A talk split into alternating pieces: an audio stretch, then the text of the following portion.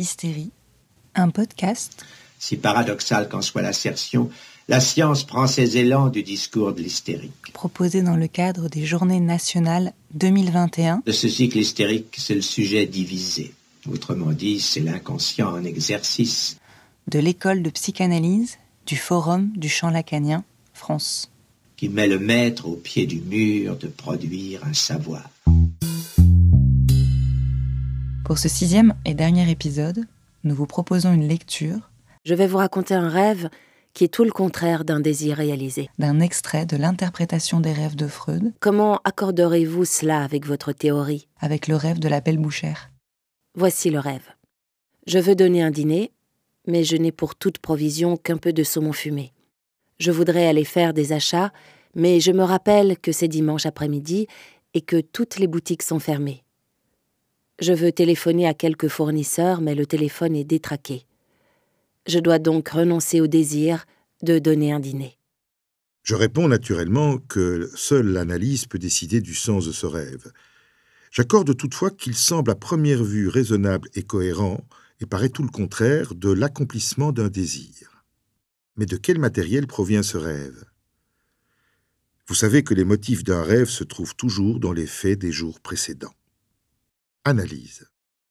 Le mari de ma malade est bouché en gros. Il lui a dit quelques jours avant qu'il engraissait trop et voulait faire une cure d'amaigrissement. Il se lèverait de bonne heure, ferait de l'exercice, s'en tiendrait à une diète sévère et n'accepterait plus d'invitation à dîner.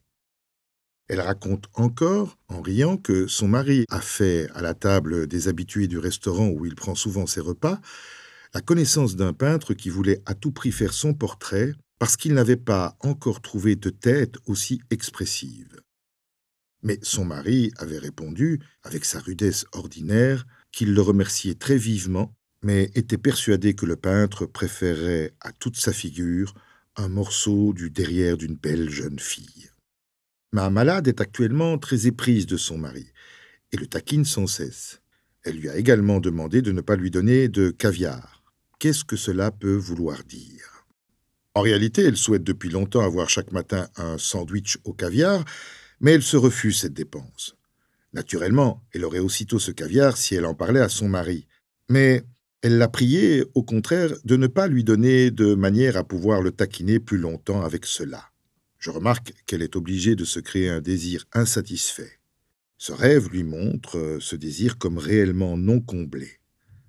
Mais pourquoi fallait-il un tel désir? Ce qui lui est venu à l'esprit jusqu'à présent n'a pu servir à interpréter le rêve. J'insiste. Au bout d'un moment, comme il convient quand on doit surmonter une résistance, elle me dit qu'elle a rendu visitière à une de ses amies.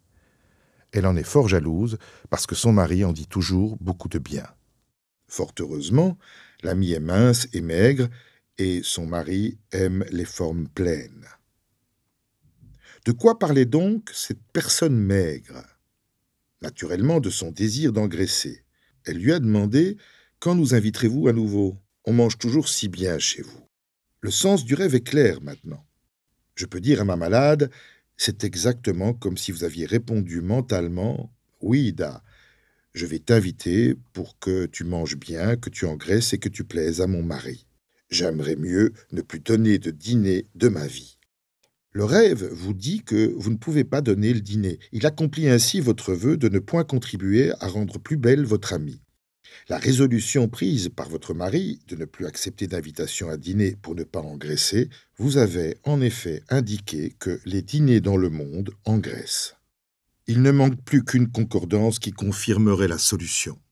On ne sait encore à quoi le saumon fumé répond dans le rêve.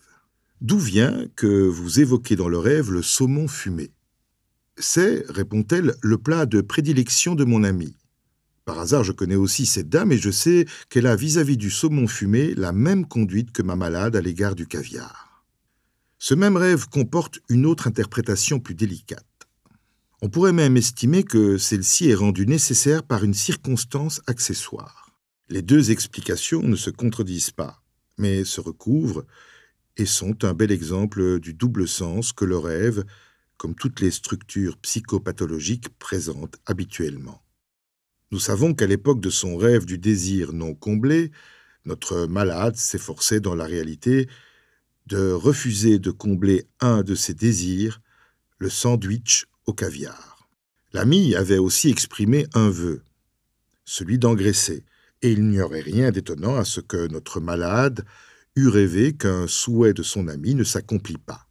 Elle souhaite bien en effet que le désir de son ami, le désir d'engraisser, ne soit pas accompli. Mais au lieu de cela, elle rêve qu'elle-même voit un de ses désirs non accompli. Le rêve acquiert un sens nouveau.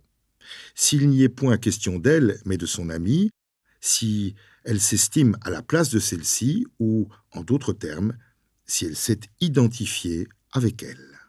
Je pense que c'est là ce qu'elle fait, et que le signe de cette identification est qu'elle s'est donné dans la vie réelle un désir qu'elle se refuse de combler. Quel est le sens de l'identification hystérique? Cette série de podcasts vous est proposée à l'occasion des Journées nationales de l'EPFCL France, qui auront pour thème Hystérie et qui auront lieu les 27 et 28 novembre 2021 à la Sorbonne, Université Jussieu à Paris.